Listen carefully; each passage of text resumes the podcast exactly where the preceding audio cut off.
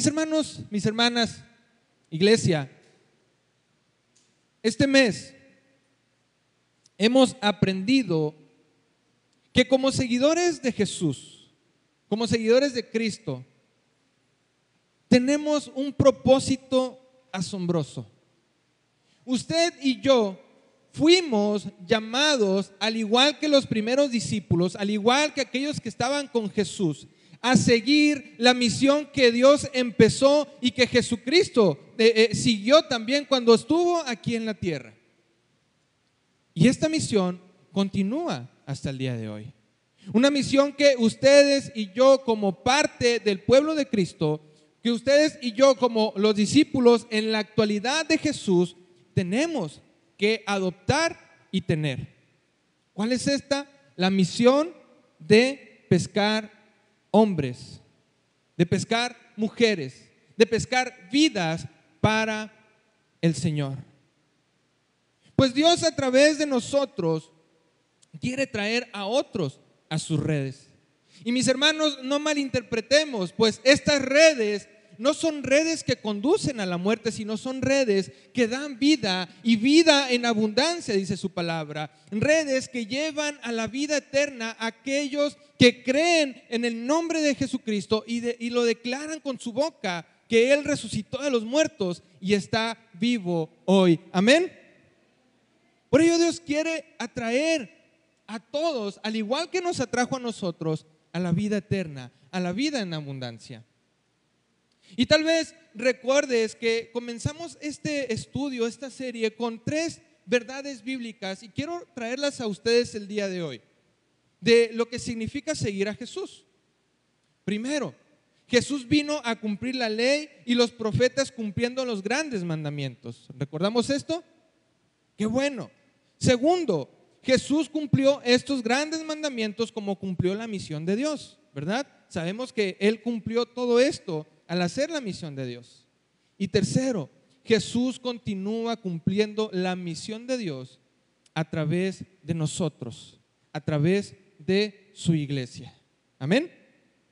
Entonces, teniendo todo esto en mente, podemos hacer una declaración del propósito que todos tenemos en esta vida como seguidores de Jesús. Y la semana pasada, no sé se acuerdan, terminamos teniendo esto en mente.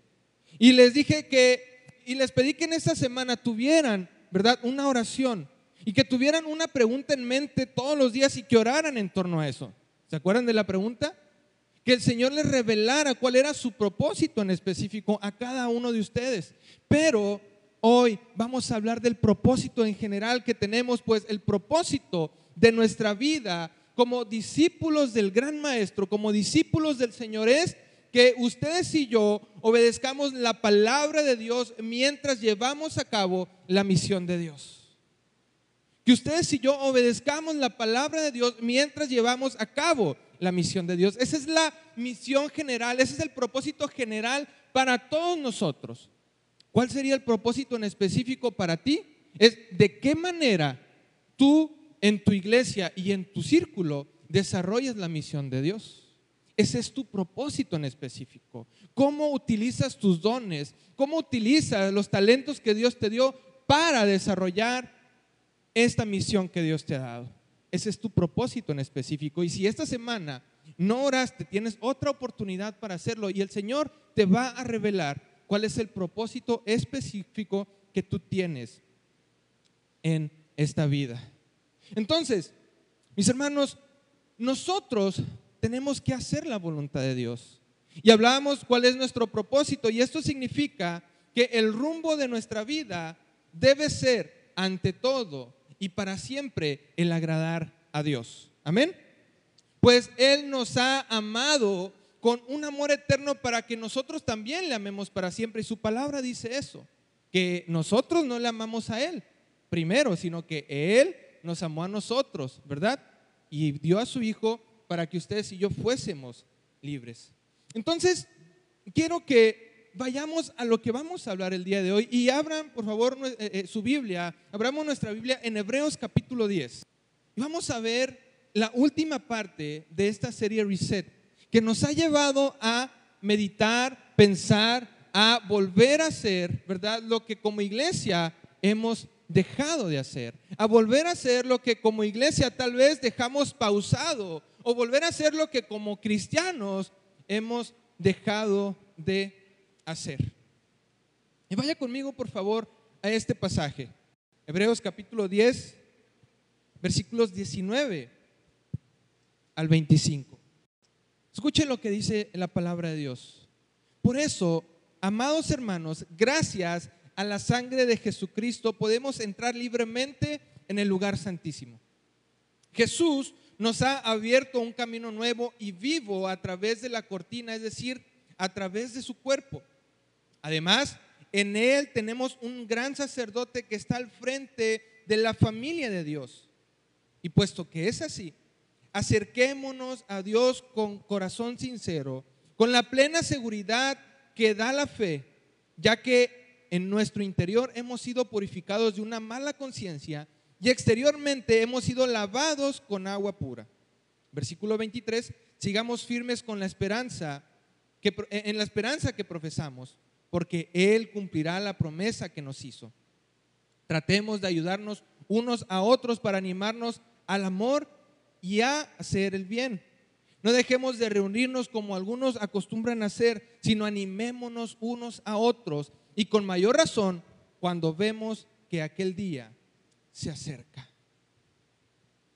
Iglesia, esto es lo que leemos en el versículo 24. Y considerémonos unos a otros para estimularnos al amor y a las buenas obras, dice la Reina Valera 60.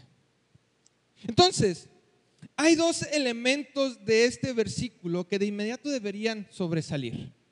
Amor y qué? Buenas obras.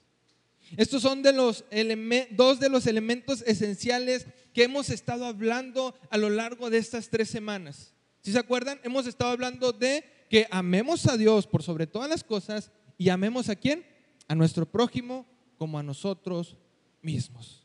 Entonces, el término amor debería recordarnos a estos mandamientos y especialmente al segundo, amarás a tu prójimo como a ti mismo.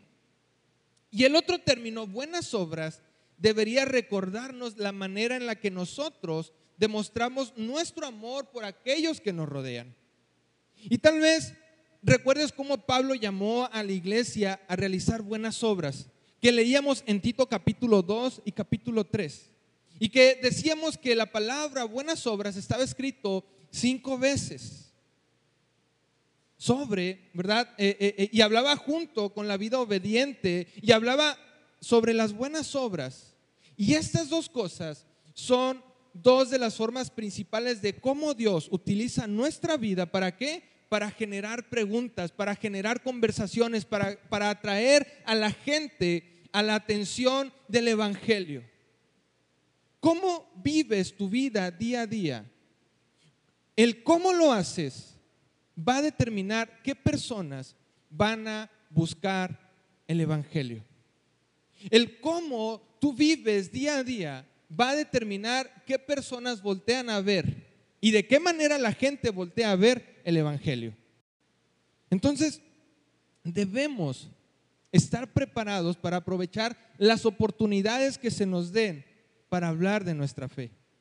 Y entonces, si somos seguidores de Jesús, estas dos herramientas.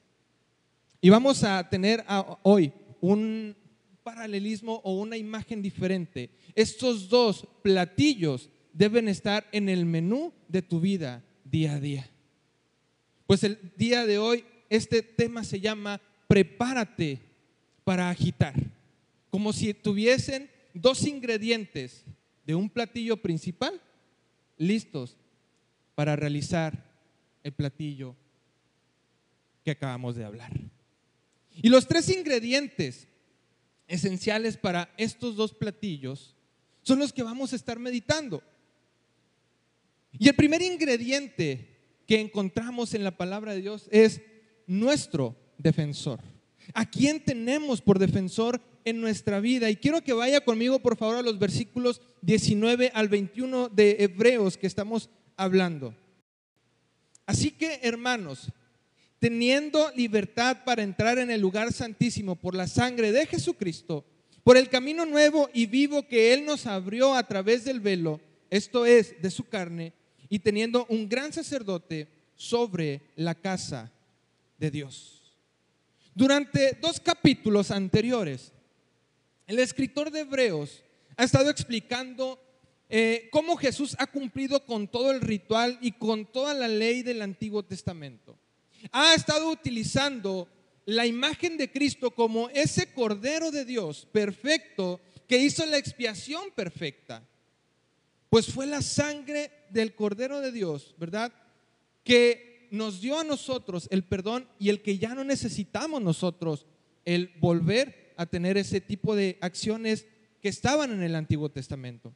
Entonces, así como la carne de Jesús fue rasgada en la cruz, así también a través de su muerte el velo del templo de Jerusalén se rasgó. ¿Se acuerdan de esa imagen? ¿Se acuerdan cuando Jesús estaba en esa cruz y dijo consumado es y empezó a temblar y empezó a partirse la tierra y también llegó ese temblor hasta el templo y dice la palabra de Dios que el velo se rasgó de arriba hasta abajo, haciendo posible que ustedes y yo ¿verdad? Ahora tuviéramos comunión con Él de una manera directa. Ya no necesitamos, ¿verdad? Venir cada fin de semana a traer un pajarito o traer este, un animalito para poder sacrificar y poder tener comunión. O esperar una vez al año que el sacerdote se presentara de una manera digna e hiciera la obra de expiación por los pecados de todos. Ahora, cada uno de nosotros podemos todos los días tener una comunicación directa con el Señor porque Él nos ha dado esta posibilidad a través de, esto. Entonces, tenemos, mis hermanos, ahora una, un acceso directo a los lugares santos de la presencia de Dios. La pregunta es, ¿aprovechamos esa oportunidad? ¿Aprovechamos esas posibilidades que tenemos? ¿O solamente lo dejamos para ciertos días y ciertos lugares? Entonces tenemos que pensar cómo aprovechar esas cosas, ¿verdad? Entonces, el, versículo 21 confirma inigualablemente que Jesús fue tanto sacrificio como sacerdote. Pero no es como ningún sacerdote terrenal.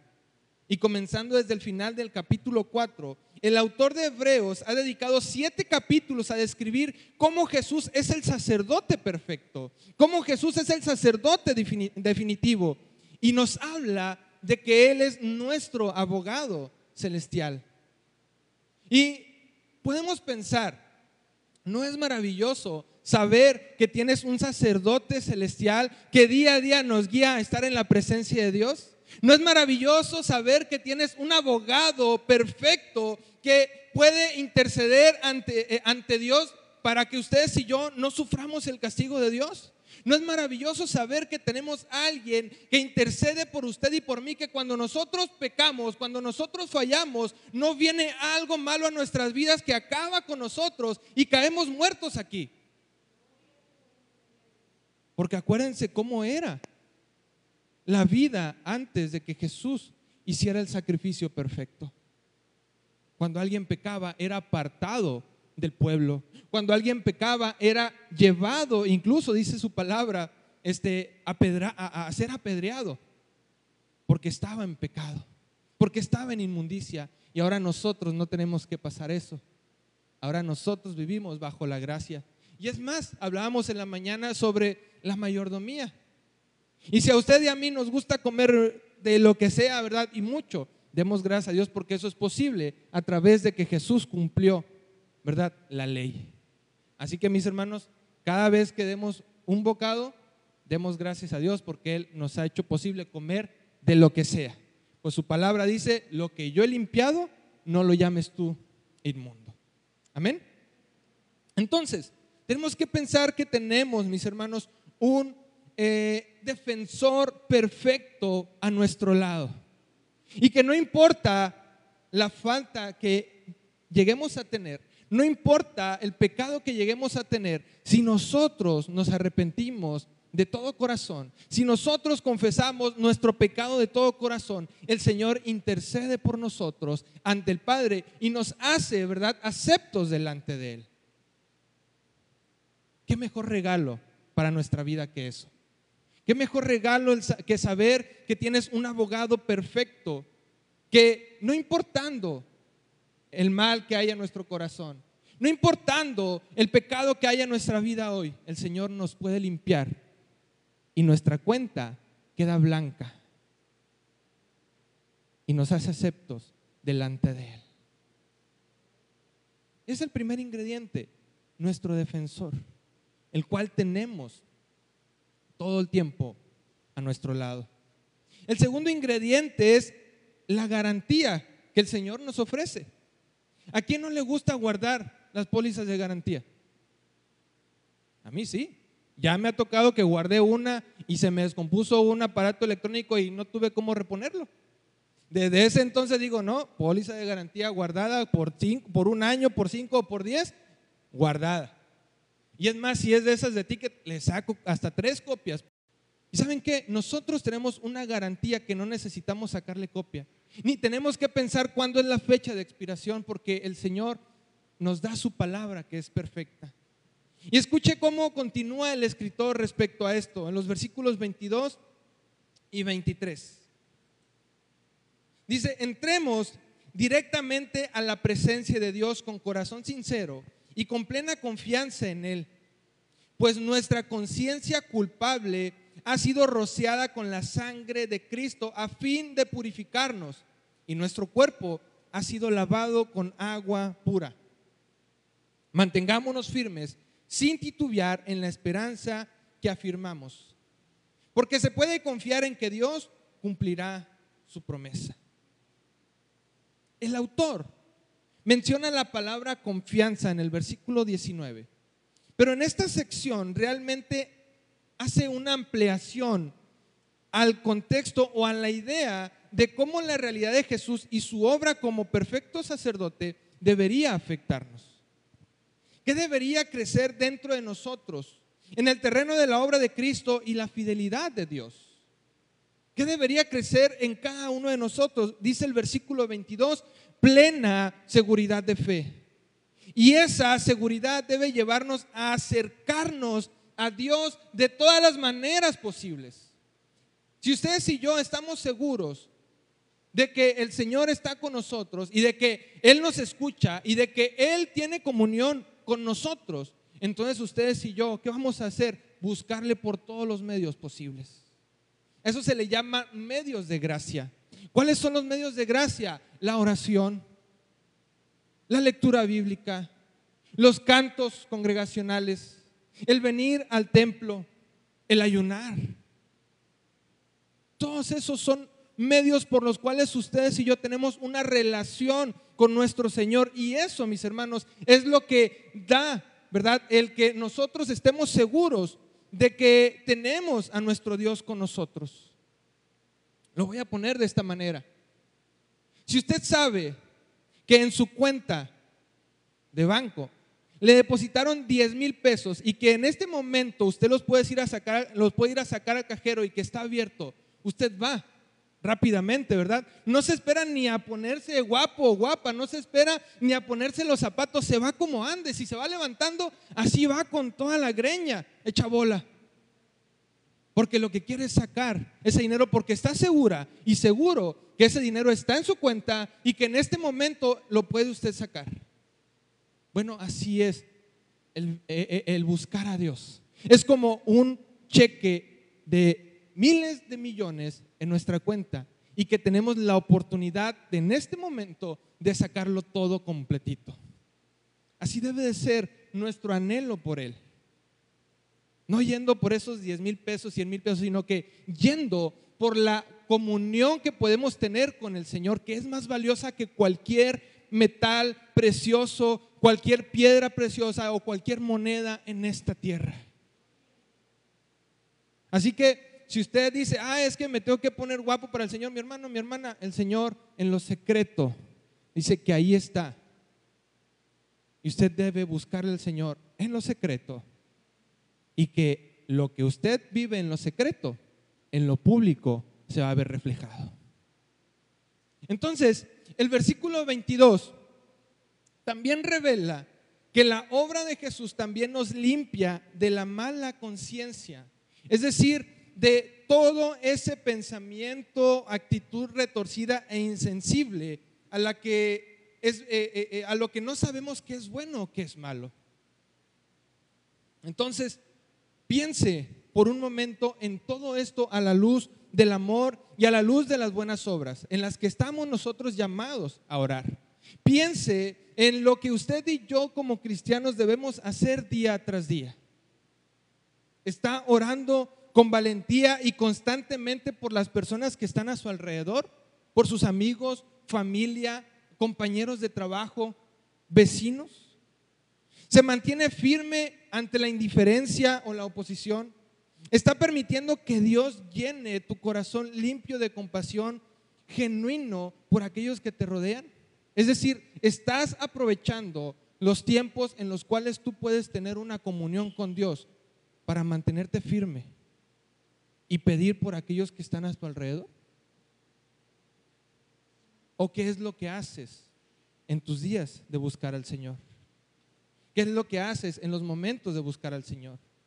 mi hermano, si tú solamente presentas peticiones y solamente presentas lo tuyo delante de Dios, no está mal pero es una oración incompleta. Recordemos lo que vimos la semana pasada. Cuando Pedro y Juan fueron arrestados por compartir la palabra de Dios, dice la palabra que todos los demás discípulos y aquellos que estaban con el Señor no solamente oraban por ellos para que el Señor pusiera fe en su vida, sino que oraban para que aquellos que fueran a, llevar el Evangelio tuvieran la oportunidad y las puertas abiertas para recibir el mensaje. Es decir, estaban orando por aquellos que iban a recibir la palabra de Dios. No solamente estaban orando por Pedro y por Juan, estaban orando por aquellos que tal vez en la cárcel o que tal vez eh, eh, iban, eh, estaban alrededor e iban a escuchar el mensaje que Pedro y Juan llevaban. ¿Así es nuestra vida? ¿Así es nuestra oración? ¿O solamente pedimos por nosotros? Hay algo que meditar allí. El tercer ingrediente, mis hermanos, es nuestra congregación, su congregación. Vea conmigo los versículos 25, 24 y 25, por favor. Dice, y considerémonos unos a otros para estimularnos al amor y a las buenas obras. En otra versión dice, tratemos de ayudarnos unos a otros para animarnos al amor y hacer el bien. Versículo 25, no dejando de congregarnos como algunos tienen por costumbre, sino exhortándonos y tanto más cuando ves que aquel día se acerca.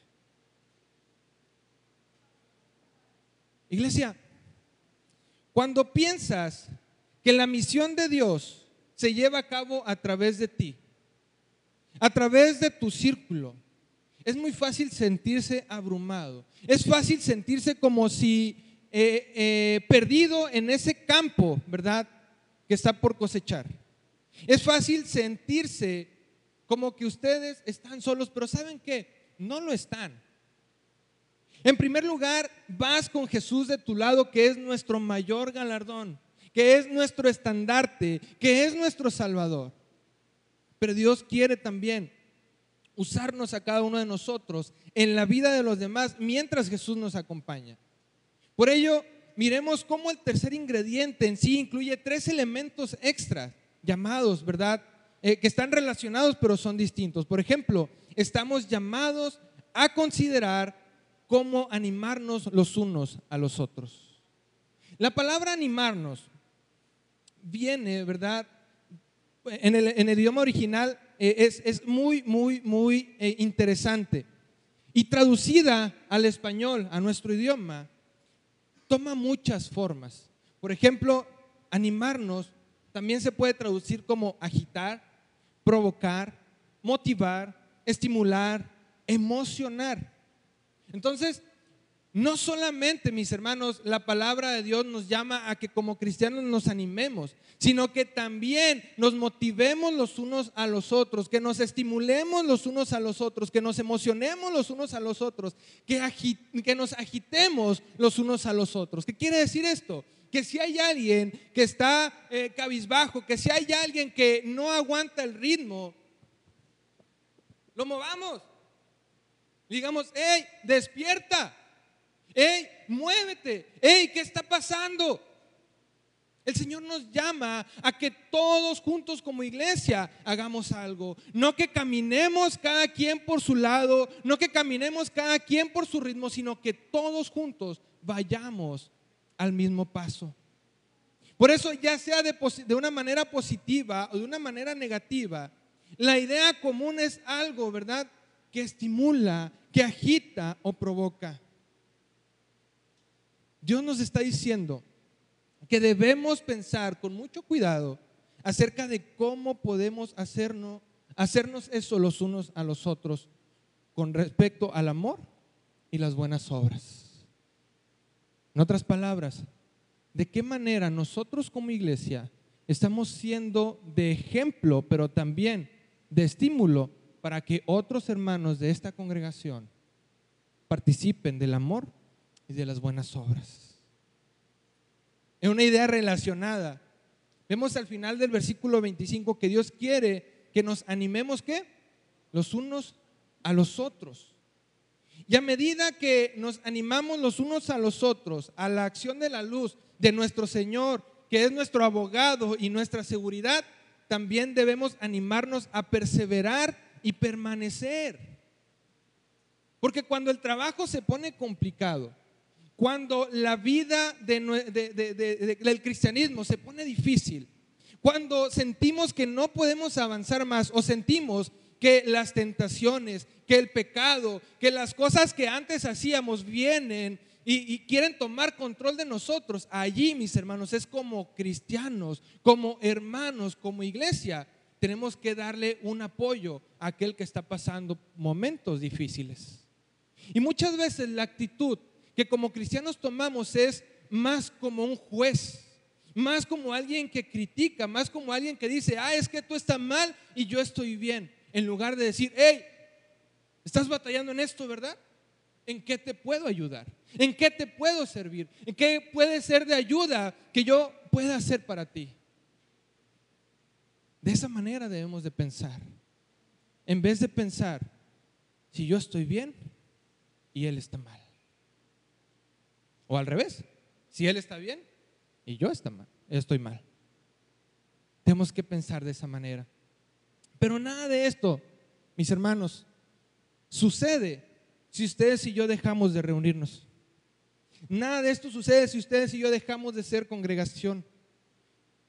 Porque piense en este versículo, que es uno de los que citamos rápidamente cuando las personas faltan mucho a las reuniones dominicales, ¿verdad? Que es el de, eh, ¿qué es este? Dejamos de que, ah, es que, es que no tengas por costumbre dejar de reunirte como otros tienen, ¿verdad? Por idea. Pero, ¿por qué no pensar por qué la otra persona no se está reuniendo?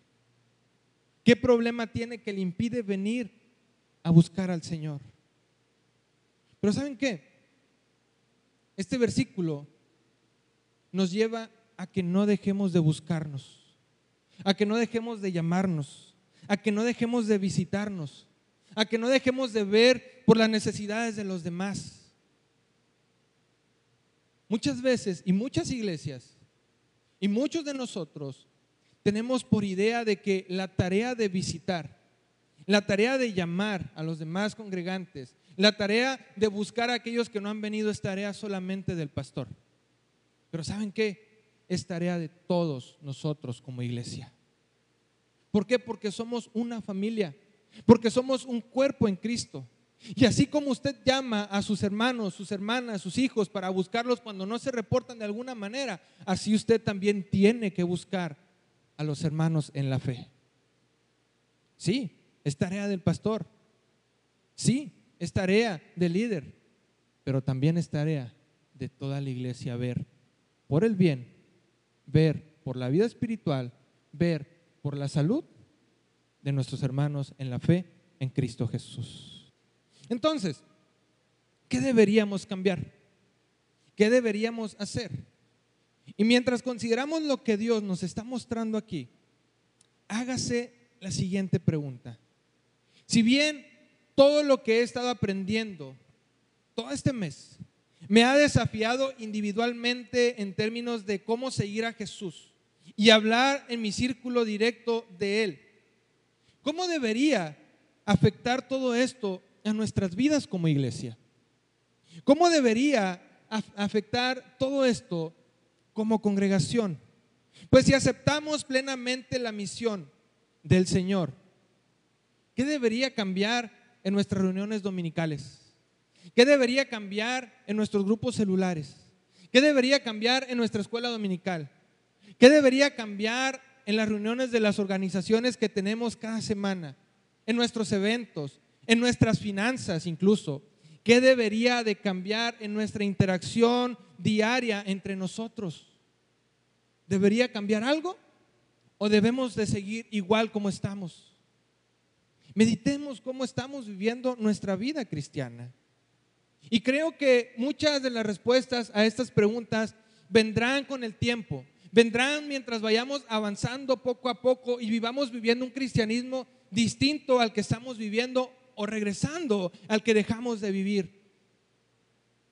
Esforzándonos por la palabra, por obedecer la palabra de Dios mientras llevamos a cabo la misión de Dios.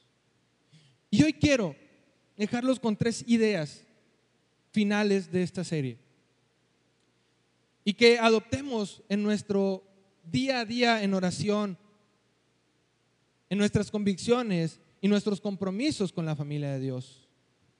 Primero, tengan comunión, conscientes de la misión que tenemos por delante. Tengamos comunión, conscientes de la misión que tenemos por delante. La palabra comunión proviene de una variante de la palabra griega koinonia, que muy a menudo se traduce como compañerismo. Y cuando nosotros los cristianos del siglo XXI, del día de hoy, pensamos en las palabras compañerismo y comunión, sabemos que hay una gran diferencia entre los dos. Pero ¿saben qué? Necesitamos recuperar el significado de coinonía en nuestros corazones. Necesitamos recuperar ese sentido de trabajar juntos, de trabajar unidos hacia un objetivo común. ¿Se acuerdan de la iglesia primitiva? ¿Se acuerdan de la primera iglesia que está en el libro de Hechos capítulo 1, 2, 3, 4? Esa iglesia que empezó a crecer de una manera eh, diferente, de una manera explosiva, de una manera, eh, vamos a ponerlo así, tan radical? Esa iglesia empezó a crecer por dos cosas. Uno, porque el Espíritu Santo estaba con ellos.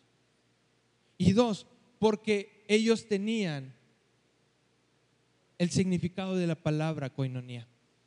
Ellos trabajaban juntos e iban juntos en un mismo sentir, en un mismo pensar hacia un objetivo común.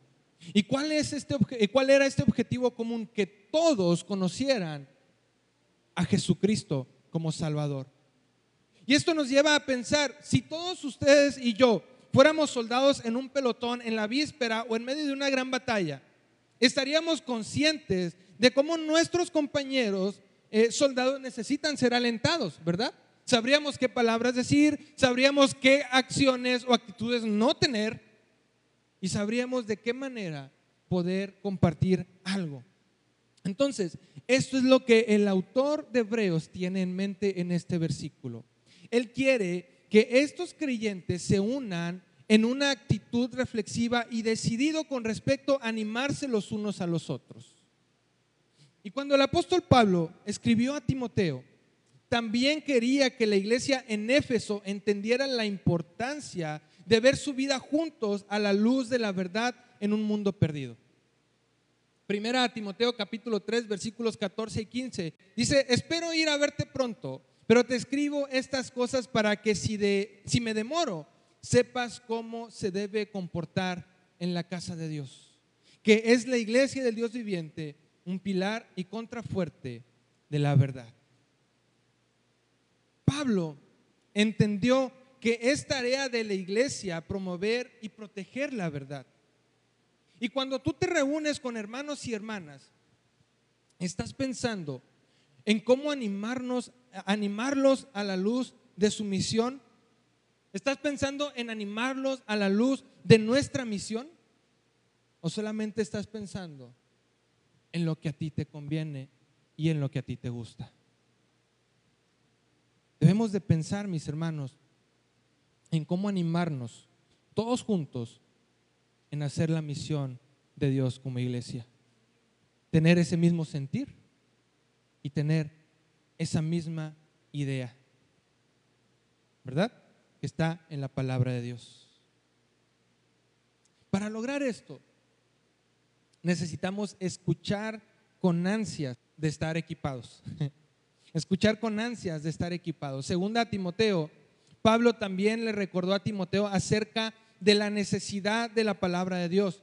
Toda la escritura es inspirada por Dios y útil para enseñar, para redarguir, para corregir y para instruir en justicia, a fin de que el hombre de Dios sea perfecto y preparado para toda buena obra.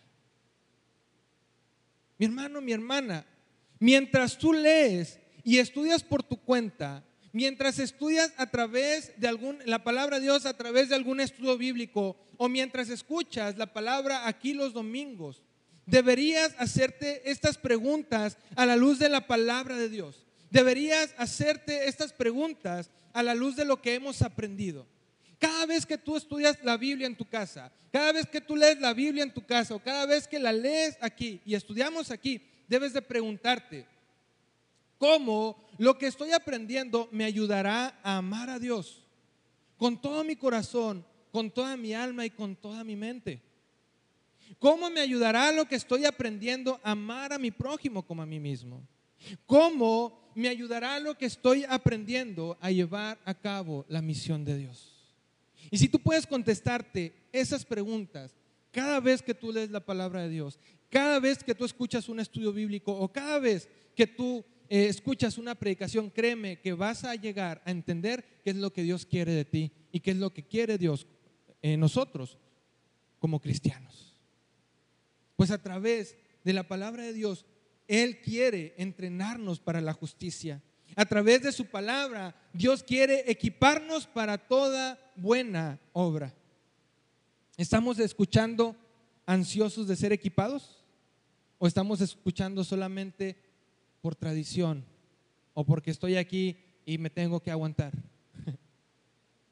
Escuchemos ansiosos de equiparnos para toda buena obra. Y por último, celebremos que la cosecha está cerca. Piense en las cosas que celebramos. Cumpleaños, aniversarios, ascensos, nacimientos, graduaciones. Piense también en las cosas que celebramos juntos como iglesia. Navidad, Semana Santa, bautismos, nuevos nacimientos. Y pensando en esto, escuche lo que Jesús dijo a través de una parábola sobre un pastor que encuentra a la oveja perdida. Lucas capítulo 15, versículo 7 dice, de la misma manera, les digo que habrá más gozo en el cielo por un pecador que se arrepiente que por 99 justos que no necesitan arrepentimiento. Iglesia, necesitamos como familia celebrar todas y cada una de las victorias con respecto a la misión de Dios. No solo necesitamos unirnos a la celebración celestial por un pecador que se arrepiente, sino que necesitamos celebrar por todas las piezas que se juntaron para que una persona llegara a los pies de Cristo. Necesitamos celebrar esas oportunidades que se abren para hablar del amor de Dios. Necesitamos celebrar esas oraciones contestadas. Necesitamos celebrar esas oraciones, perdón, esas batallas ganadas. Eso es parte del gozo como iglesia. Así que si usted tiene la oportunidad de dar un testimonio de que una persona le abrió la puerta para llevarle el alimento, llevarle un folleto o, alguien le pidió oración, compártalo con nosotros para gozarnos con usted. Porque eso es un paso para que una persona llegue a los pies de Cristo. Ese es un paso para que usted jale esa red, ¿verdad? Y se pesque esa persona. Tenemos que celebrar todo eso porque es parte del gozo como iglesia que debemos de tener. Por ello, compartamos cómo Dios está obrando en nosotros y a través de nosotros. comparta la manera en la que Dios obra en usted y a través de usted. Porque es parte de la vida de la iglesia gozarnos con los que se gozan, llorar con los que lloran, alegrarnos con los que se alegran. Iglesia, necesitábamos un restablecimiento de fábrica, ¿verdad? Necesitábamos ser vaciados y ponernos nuevamente en cómo Dios quiere que seamos como iglesia. Es muy fácil sentirse cómodo como cristiano. Es muy fácil solamente llevar un discipulado, vamos a ponerlo así, incompleto. Pero Dios tiene cosas maravillosas para nosotros. Quiere que crezcamos. Quiere que confiemos en Él. Quiere que el Espíritu Santo esté rebosante en nosotros. Quiere que tengamos un asiento en primera fila en su obra asombrosa en la vida de los demás. Quiere que demos fruto. Hemos sido llamados a una sola misión. Y debido a que Jesús fue enviado a nosotros, podemos nosotros estar eh, teniendo esta idea de que hemos sido enviados a los demás para llevar a Jesús a sus vidas. Y quiero terminar con esto, leyendo Hebreos capítulo 13, versículos 20 y 21. Ahora, que el Dios de paz, que resucitó de entre los muertos a nuestro Señor Jesús, el gran pastor de las ovejas, por la sangre del pacto eterno, los equipe con todo lo bueno para que hagan su voluntad, obrando en nosotros para que lo cual, para que lo cual agrada a sus ojos por Jesucristo, a quien sea la gloria por los siglos de los siglos. Amén. Oremos a nuestro Dios dando gracias. Gracias te damos, Señor por todo lo que nos has hablado, Señor, en este mes. Nos has llevado, Señor, a conocer nuestra tarea como hijos tuyos. Nos has llevado, Señor, a conocer que la obra que tú iniciaste continúa el día de hoy en nosotros como iglesia. Nos has llevado, Señor, a saber que debemos de amarte a ti y a nuestro prójimo, Señor, siendo lo principal que tenemos que hacer. Y nos has llevado, Señor, a darnos cuenta que tenemos que hablar a nuestro círculo, hablar a nuestros amigos, familiares, no solamente con palabras, Señor, sino también con nuestras acciones, comportamiento, formas de vivir. Y nos has revelado hoy que todo esto lo podemos hacer sabiendo que tú el gran sumo sacerdote está con nosotros. Que tú, aquel que aboga por nosotros, está con nosotros. Que tú, aquel que nos da la pasión y el amor por nuestros hermanos, está con nosotros. Por ello, Padre, que todo lo que hayamos visto, que todo lo que hayamos aprendido, no solamente sea algo que se quede en nuestra mente, en estos videos o en nuestras libretas, sino que sea algo que aprendamos a vivir día tras día haciendo tu voluntad. Ayúdanos a aprovechar esas puertas que se abren. Ayúdenos, Señor, a contestar de la manera correcta cada vez que alguien nos pregunte por nuestra fe. Y ayúdanos siempre a gozarnos los unos con los otros por lo que tú haces en nosotros y a través de nosotros. Gracias te damos, Señor, por lo que tú haces y por lo que tú harás en nuestras vidas, como individuos, como familia y como iglesia. En tu nombre, Cristo, gracias te damos. Amén.